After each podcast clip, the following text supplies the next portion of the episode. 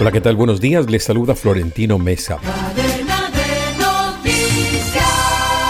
El presidente Gustavo Petro visitó la isla de San Andrés, que resultó ser la zona más afectada por el huracán Julia, de categoría 1, a su paso por territorio colombiano, con vientos sostenidos de 120 kilómetros por hora. Preliminarmente, el mandatario reportó que el huracán dejó dos personas heridas y daños materiales, especialmente en la isla de San Andrés.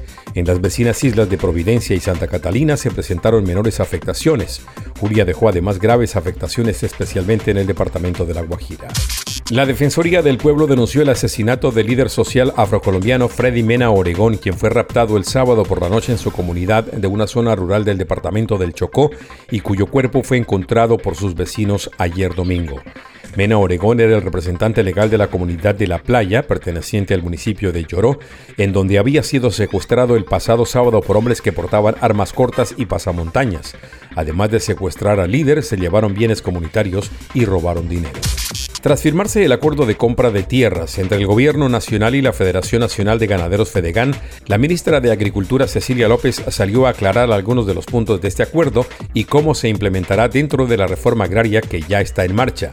Según la funcionaria, la unidad de producción agraria UPRA tiene los mapas del uso del suelo perfectamente definidos y con ellos se puede saber qué es fértil y qué no. La unidad de producción agraria verificará cada hectárea. Descarga gratis la aplicación Red Radial y encuentra siempre una radio para tu gusto. Escucha lo mejor de la radio hablada en Colombia, noticias, deportes, entretenimiento, programas familiares, música en todos los géneros y gustos, y cada hora los avances informativos en cadena de noticias. Descarga ya la aplicación de la red radial disponible en Google Play Store y lleva la mejor radio en tu celular. El expresidente de la Reserva Federal de Estados Unidos, Ben Bernanke, y los economistas afincados en el país, Douglas Diamond y Philip Diving, fueron designados hoy como ganadores del Premio Nobel de Economía por su investigación sobre bancos y crisis financieras, anunció la Real Academia Sueca de Ciencias en Estocolmo. A diferencia de otros premios, el de economía no quedó establecido en el testamento de Alfred Nobel en 1895, sino por el Banco Central Sueco en su memoria. Volveremos con más en Cadena de Noticias.